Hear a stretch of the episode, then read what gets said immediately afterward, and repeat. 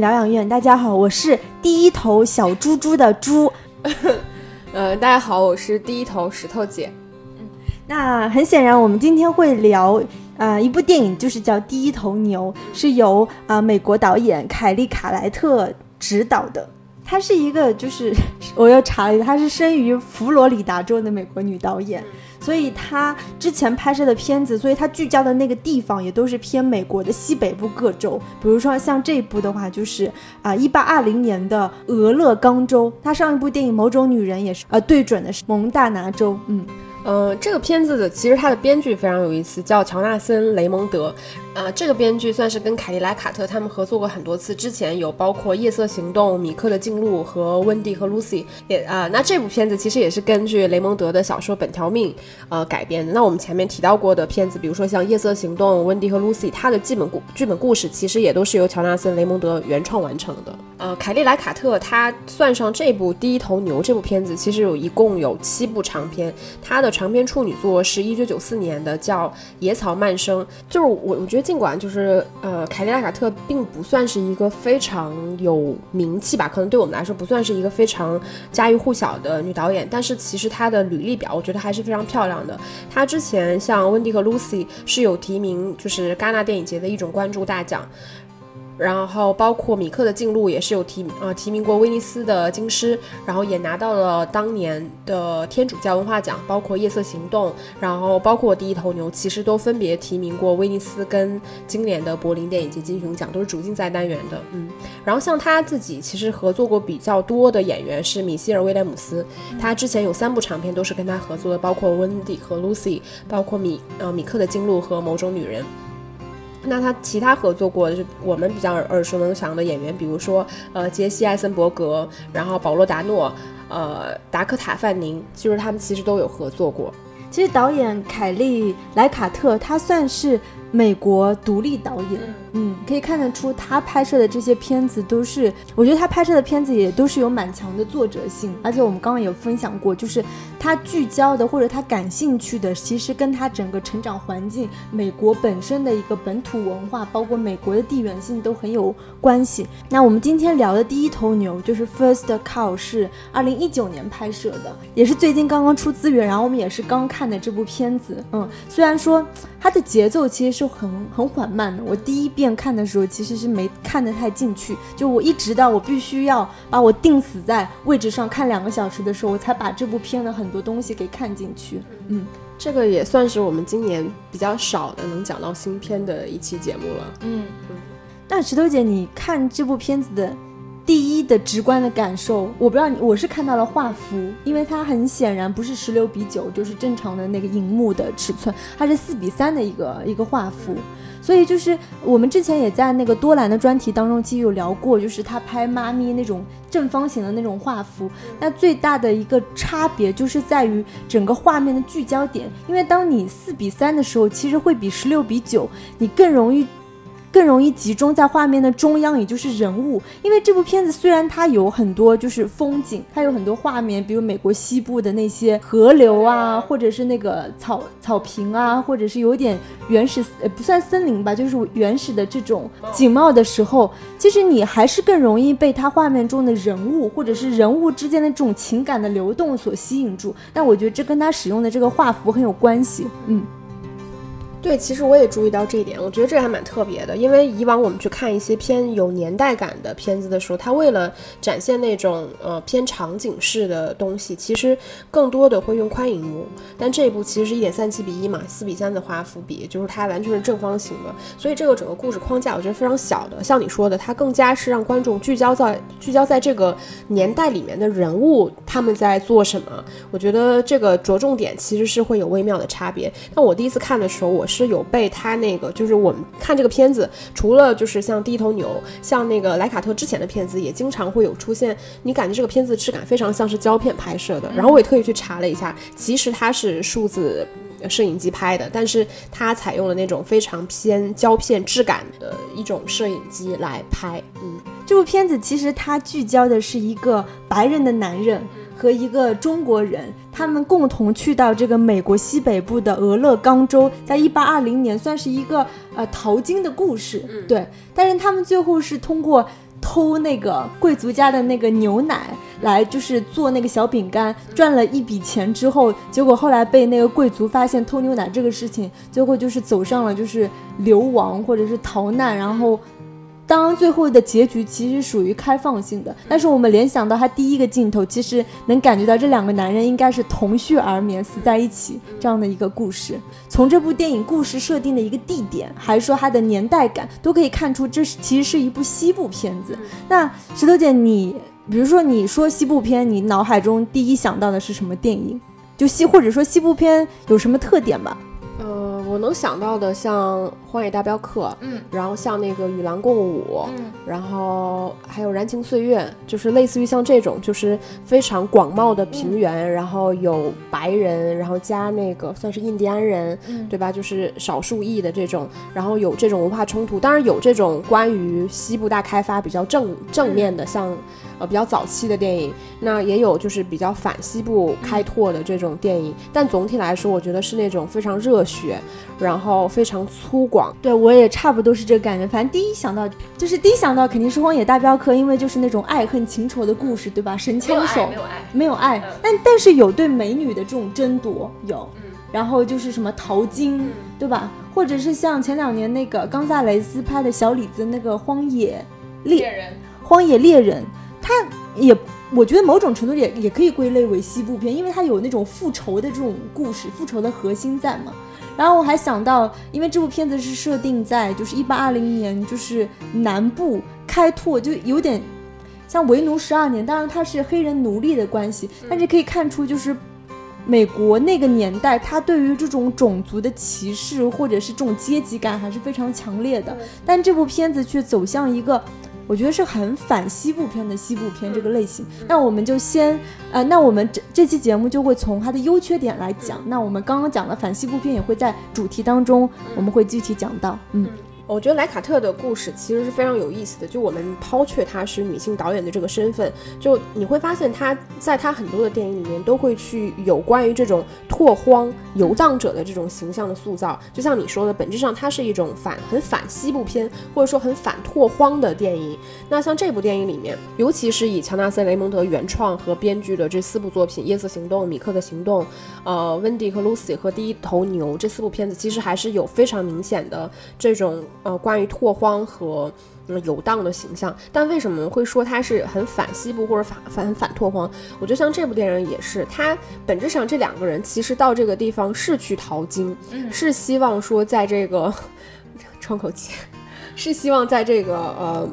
冒险的年代里面能够快速去致富。但事实上，这部电影里面大多数的时候，我们并没有看到这两个人是像我们想象中他们怎么样很大胆的，然后很就是呃。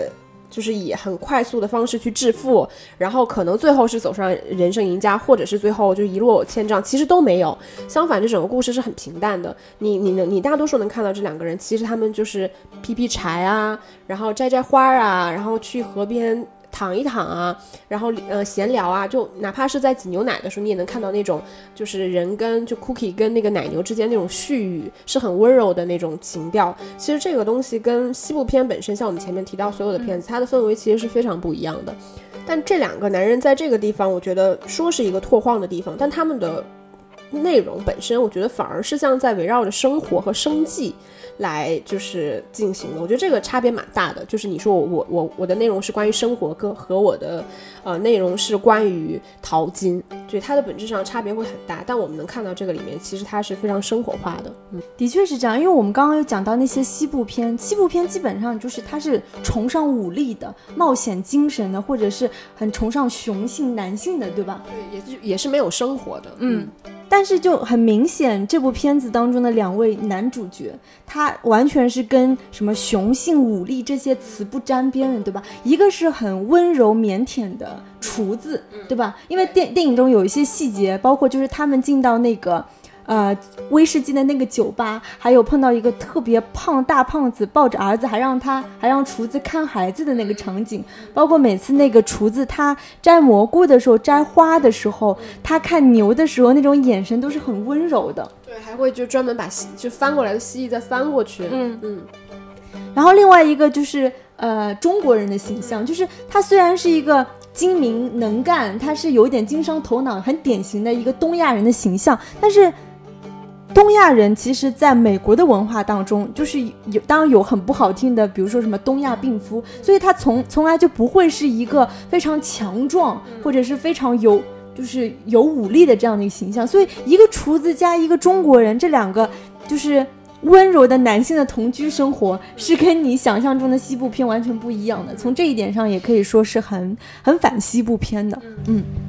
就。就比如像在酒吧，我我觉得这个电影里面，我们能看到其其他男性其实都是一言不合就开打的，嗯，但他们两个人就是在酒吧里边，别人都打起来的时候，两个人在那逗小孩儿，嗯，就是这个会形成蛮大的反差，而且本质上我觉得这两个人给我们的感觉就是他们两个人包括说话的方式都是很低沉、很温柔、很缓慢的，其实跟当下我们所想象西部拓荒的那个环境其实是会有一点不一样的，我们相反可以去看那个。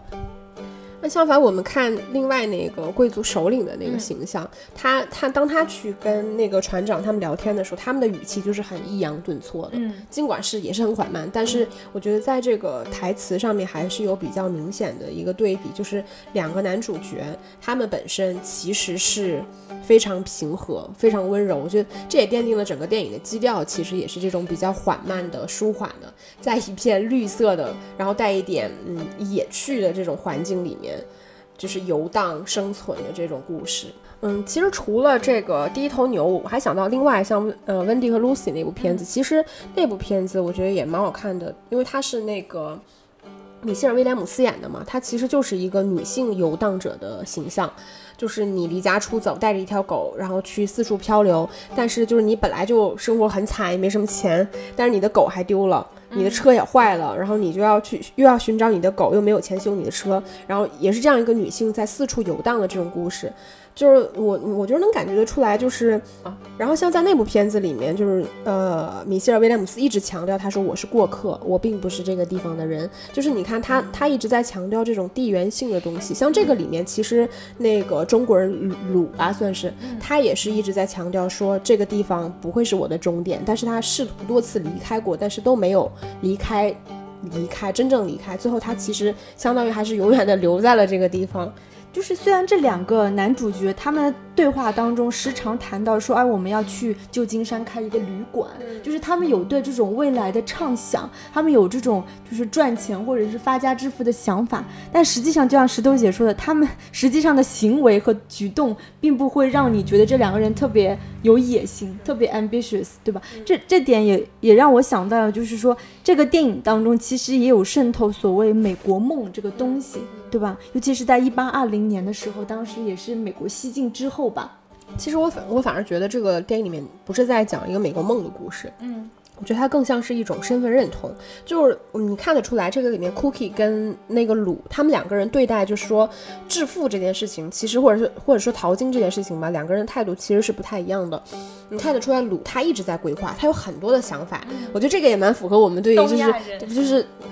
嗯，就是我们对于这种很精明的中国人的这种，呃，很有头脑的这种，他一直在想说我是要做什么，要做什么，要做什么。他一直在跟就是 Cookie 分享这个事情，但 Cookie 其实基本上都是沉默的。他对于说今天我们要卖面包赚钱，或者是说我们将来要做什么，其实他几乎没有过什么自己主动的想法。他甚至到这个地方，我觉得也并不是真的为了。暴富，嗯，对我觉得这两者的身份其实跟他们所呈现出来的这种对于财富的状态，我觉得本身也是有差别的。包括像我们说，就是我觉得这个片片子里面有一点有意思的地方，是它透露出一种宿命感。但我觉得不只是《第一头牛》这部片子，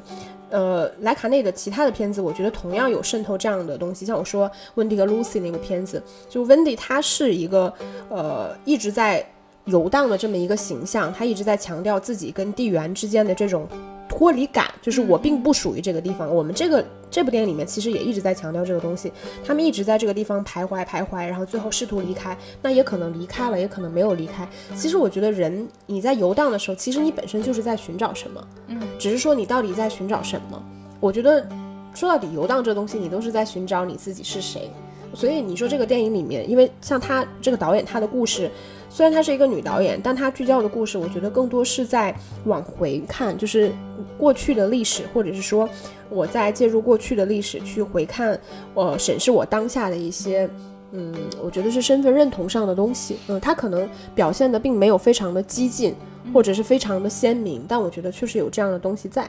之所以我刚才有提到就是“美国梦”这个三个字，其实我也是因为陆他的身份有感而发，因为陆他本身是一个中国的北方人，然后他又曾经去过伦敦，然后又从伦敦来到美国这个俄勒冈州，所以看得出就是鹿本身他是属于在追寻，不管是美国梦或者是这种怎么说致致富梦，他都有在做这个事情，再加上。刚才石头姐不是说他们两个人对于这个财富的观念有点不一样吗？我的确认同，因为从一点就是路的他整个经历，包括他说英语说的那么好，就可以看出，就语言这个东西，就是我们虽然不知道陆他这个人他经历了多少事情，但从他的出场，他就是一个。剥光了衣服，然后躲在树丛里，这样一个求生存的人，你就知道，就是你就知道他经历了多少东西。再加上鹿，他本身是会说英文，再加上一点土著语的，嗯。但是你记得那个贵族，他在跟他，你记得那个贵族他在家里面跟家宴的时候，他跟那个土著人沟通都是通过翻译的，所以可以看出，就是说一个是。怎么说是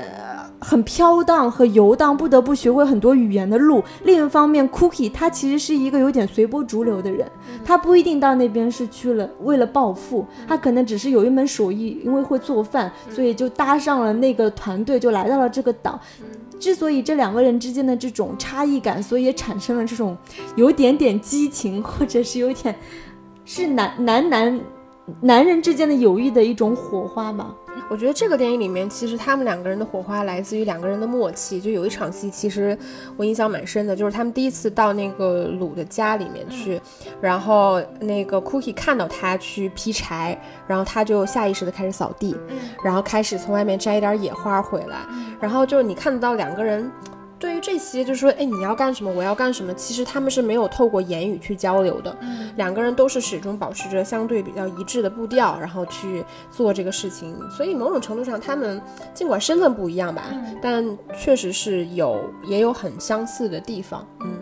然后，其实这个电影里面，我觉得除了主题上的部分，我觉得这个电影它有一个它的它的风格其实是非常鲜明的。就我们看的时候，我觉得也是，就是你会觉得非常的安静、有趣味，然后带一点黑色幽默。我觉得本质上这个电影还是有透露出女导演的这种温柔。但是我们其实没有必要从性别视角再去倒推说它的风格来自于女性。但这个电影本身它确实是有透露出一种非常温柔的感觉。同时，其实这个电影你仔细想，它尽管没有非常鲜明的。呃，去表达自己非常尖锐的态度，但他总体来说还是一个非常荒诞的故事。就是那个贵族始终觉得说，你们家的牛为什么产奶这么少的事情。其实我觉得这个事情没有人会想到说，因为我们家的牛太过于孤独了。就是就是本质上，它这个故事其实是有一点荒诞的。这这也从侧面上，我觉得是反映出一种阶级的差异。当你是贵族的时候，你其实很难以。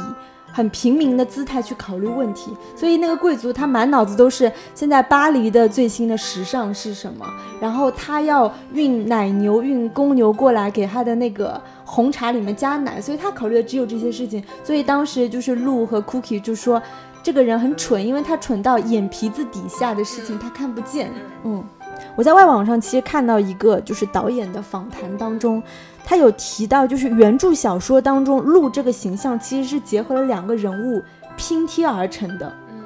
所以呢，就是在这里面，他不是设置了就第一头牛嘛？牛在他这个故事里，相当于是一种叙事的机制，它是一种人物的补充。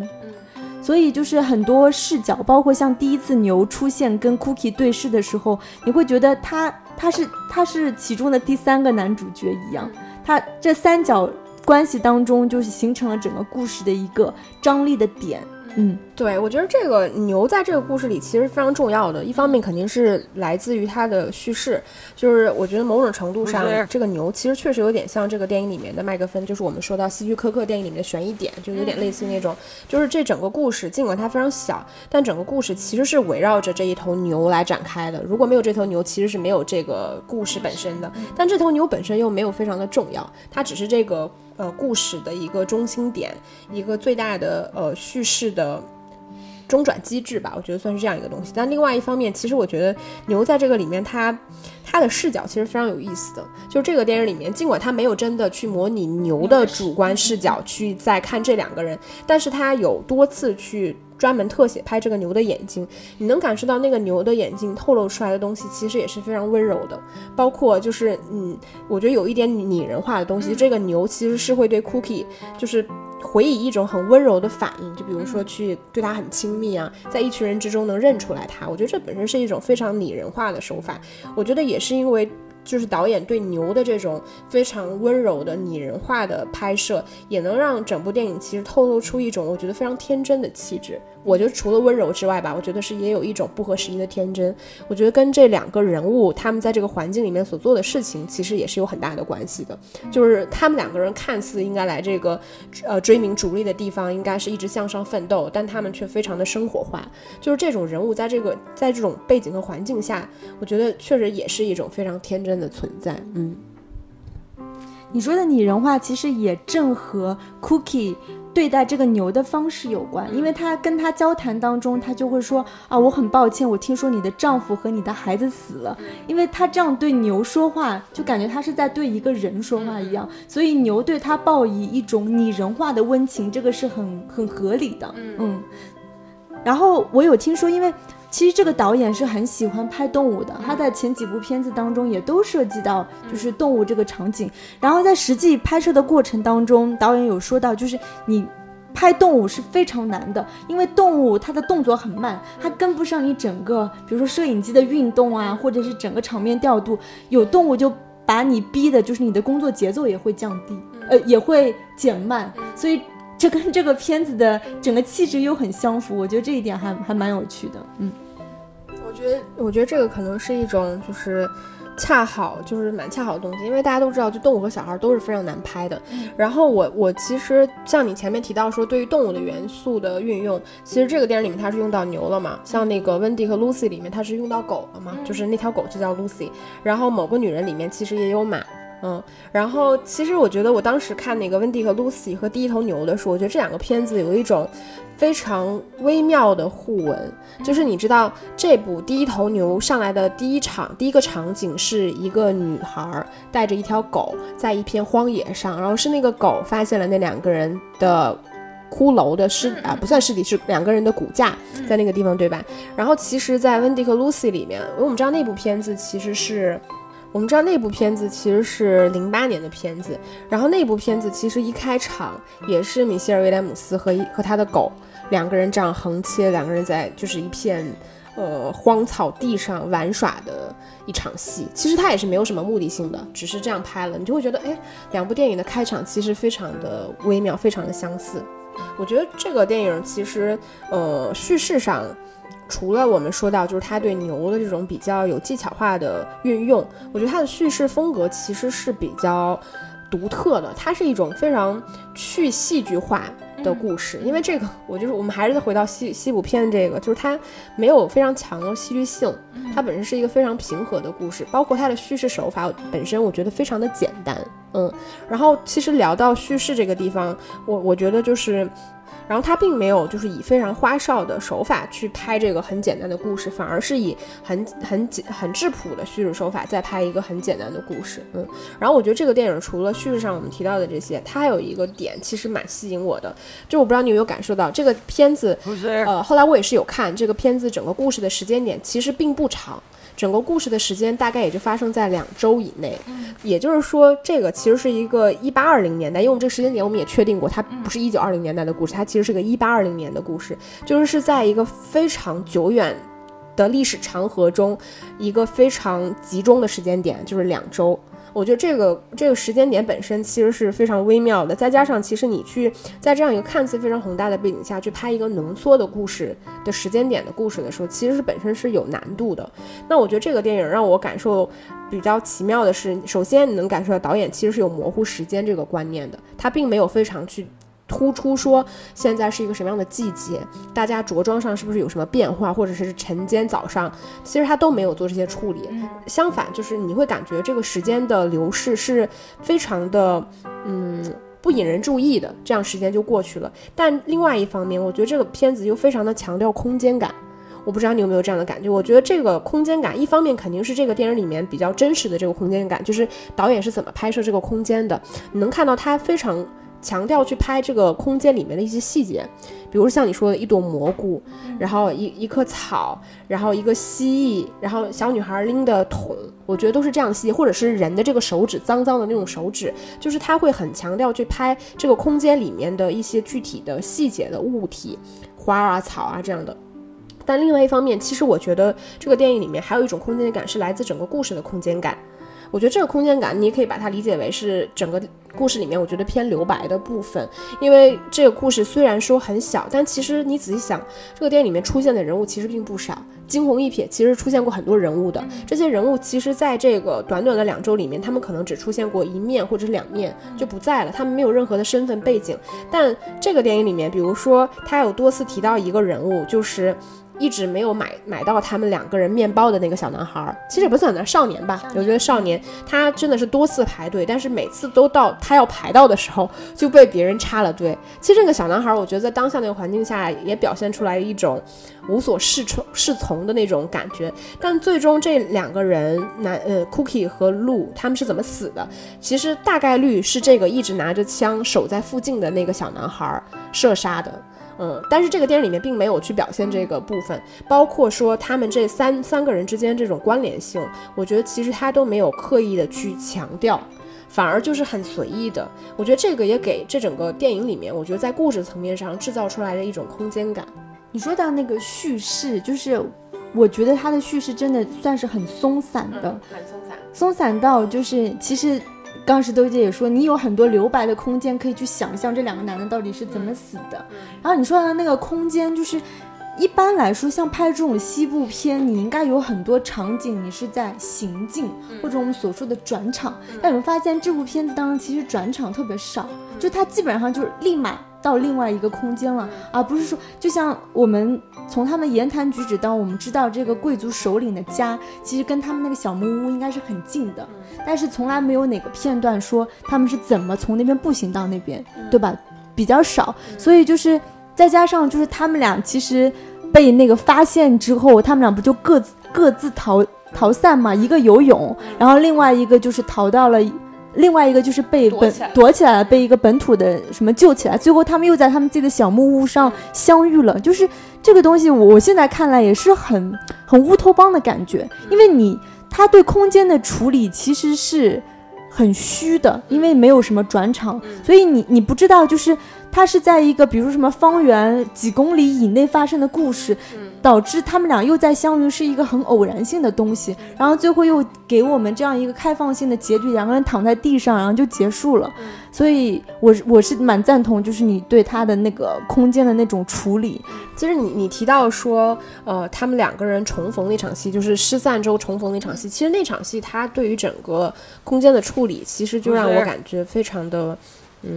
算是比较独特吧，因为它这个电影里面，它因为它的时间像你说处理的非常松散，非常模糊，其实它不会刻意去强调说时间的变化。但这个电影里面，比如说，呃，是那个鹿，他先回来的，他回来拿了钱之后，看到那个呃，算是贵族的人到他的小木屋，破坏了他的小木屋，对吧？然后接下来我们又看到那个 Cookie，然后 Cookie 又出现了，然后是 Cookie 转场，然后突然他们两个相遇了。其实。如果你真的去想，你会觉得这个时间节奏上面是有一点问题的，就是整个电影的这个处理的时间节奏其实是有点问题的。但你又会觉得说，他们这种相逢，就是啊，不这么说。但是你又会觉得说，这个电影里面他在每次去做这种空间的切换和转场的时候，他非常的不在意说这个时间的合理性，或者说观众对于这个场景的理解是否有难度，他反而不太在意这些。嗯，他感觉就是构建了这两个男人的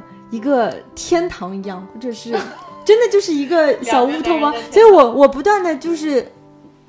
他们两人，我相信是友谊，但是就是因为导演的这种有意无意的这种偶然性啊、重逢啊那种默默流、默默温情的东西，让我很浮想联翩。你不要自己歪歪。然后还有一点，就说到这个镜头和空间，就是你记得。他们俩就是大概是第二次出街，第二次卖那个饼干的时候，其实当时他有个场景就是表现排队人特别特别多，但他其实是没有用，比如说俯拍排多少人排队，对吧？或者是也没有用一个那个就是长镜头，嗯，他是用的长镜头，但是他反而是就是他拍的是人的腰部，就是因为他们。每个人都在感觉在凑钱，在不摸那个银币。是让我们看，就是当时那个自由交易市场没有统一货币嘛，对吧？就是所以可能看到大家拿的东西其实都是不一样的。对。然后，然后他也是通过这样一个长镜头来表现说他们卖的饼干有多么受欢迎，但是他其实是没有一个全景来显示到底真的有多少人排队的。嗯，我觉得这个也是一个，呃，我觉得这也是。导演就是在镜头上，我觉得是很很巧妙的地方。嗯，其实你这么一说，我觉得整个电影其实它都是非常反高潮的。嗯，就是照我照照我理解，比如说前面一直在构思说我们要做一场什么样的大生意，结果他们真的找到了一个呃很受欢迎的，就是这么一个大生意之后，其实他就像你说的，他并没有真的就是借势就说这两个人接下来能干嘛干嘛，其实没有，反而接下来就打破了两个人做生意这个事情，就突然又戛然而止了。嗯。你有没有发现这个电影当中的女性角色特别少？你有印象是谁吗？我我觉得你就是每部电影都要关注一下女性角色。我有印象是穿红衣服那个小女孩，嗯，还有就是那个贵族的，呃，算是当地的那个老婆，算是印第安人嘛？那个老婆还蛮漂亮的。嗯，我我对这两个女性角色还有点印象。我印象中也是只有这三个女性的形象，就是一对就是女性坐在沙发上聊天嘛，还有一个就是你刚刚说那个小女孩。我有在那个导演访谈当中看到，就是为什么你作为一个有人问他说，你作为一个女性导演，你怎么在这部电影当中只有这么少的一个女性角色？他的回好烦这种问题，他的回答是他是故意这样设计的，因为他想引起就是大家对性就是电影中女性角色性别不平等的一个关注，而且他有提到一个测试，其实之前我们有聊过这个测试，就是叫啊贝克德尔测试。就是说，满足他他会评价一部电影当中满足以下三个条件：第一，片中至少有两个女性角色，而且他们交谈过；第二，他们谈论的内容与男性无关。其实导演有提到，他是通过那个贵族的两个女性在沙发上聊那个项链这个事情，故意在让大家关注到这个事情。关注到这个电影当中女性少，并且它也符合了这个贝克德尔测试的。如果我们用女性主义批评的想法去看很多电影，你会发现其实很多电影都通不过这个测试，因为往往就是当然电影中的女性角色可能是多于两个的，但是他们谈论的内容可能都是关于男性。嗯，但是这部电影它比较巧妙的就是它设置了这个桥段，就是为了让大家注意到。首先，这个电影当中女性角色真的很少。其次，她真的有符合通过了这个贝克德尔测试。因为我们其实电影疗养院也做了很多女性导演的节目，我们通常也会从一点女性视角去看这个电影。而我跟石头姐说，我们看完第一遍第一遍的时候，如果不查资料，其实是察觉不到这部电影的导演是女性导演，对吧？对，嗯，对我认同。其实我也我不喜欢所有的片子，最终你都一定要把他的视角归类为男性视角或女性视角。就我觉得这么看也比较狭隘，而且我谁说女导演就只能拍女性啊？那男导演。那那个雷德利·斯科特也可以拍《末路狂花》，对吧？那优点的话，我们大概聊到这样。我们现在可以聊一下这部电影的缺点啊。你你你自己觉得这部电影有什么缺点？我觉得缺点其实刚刚我们在讲叙事的时候，我们有提到，就因为我觉得它整个叙事很分散。其实这我觉得这是它剪辑上的问题，因为我有听说导演说他实在是没钱请剪辑师，所以后来这部片子是他相当于是自己剪的。那他自己剪，他工作方式就是属于他在剪辑的时候，其实是一个非常孤独或者是一个孤立的状态，或者他特意使自己处于这样这个状态，所以他在电影当中有刻意放大他很多理想化的一些镜头。就刚才我们聊到很多东西，就是属于导演特别个人化，他特别喜欢的东西。但整体我觉得对成片的效果就是。观影者是需要非常集中注意力去寻找这些蛛丝马迹的一些联系，才能使得这部电影比较顺畅的观，呃观看下来。然后，但是其实，就是我觉得对于一部商业化的电影，这个剪辑上的这种不流畅或者是一种断裂感是一个缺陷。嗯。嗯，对，其实我我我我还蛮认同的。就像前面我们聊到过，就是两个人偶然之后重逢的那场戏，其实那场戏明显是就是时间节奏上出了一点问题，就是那个时间。点感觉是非常不对的，但我觉得跟你说到这个剪辑有比较相似的部分，我觉得也是在故事上面，我觉得能感觉出来这个故事本身有点随意，嗯，因为它是一个就是我们说大背景下很小格局的故事，其实这种小格局的故事本身，它更强调你在故事上的这个凝练和浓缩，我觉得其实蛮强强调这一点的。这个电影当然它也呈现了一些我觉得比较好的细节，就正至少这个电影是有很多细节的，但整体来说，因为它的格局。局小，但这个片子相反，它却拍的非常的分散，就是它并没有什么真正比较，我觉得是，嗯，足够核心。能够去把整个故事的利益推到比较有深度层层次的这么一一些东西，一个脉络，我觉得是比较缺乏的。当然，你可以解释为说这个故事本身它拍的是比较生活化的，它拍的是一个游荡者。但我觉得这些全部都是题材上的问题。就你落实到具体去拍的时候，我觉得就是我觉得在这个呃凝练上，我觉得是欠缺的，所以会让会造成像你一样，我觉得你这样的观感，就是本身这个电影里面它的细节是很多，但它非常的分散。那这些细节。点分散过多之后，其实最终到电影结束的时候，你能感受到导演透露出很多像你说他个人化的东西，或者是他真正想要表达的很反西部的一些呃观点，但这些传达的力度本身是非常轻柔无力的，嗯，让这个故事我觉得最后并没有。真正在故事剪辑，包括整个利益上，能够到另外一个层次上去。包括我觉得这个电影里面，像我蛮喜欢的一些小细节，比如说像鞋子这个东西。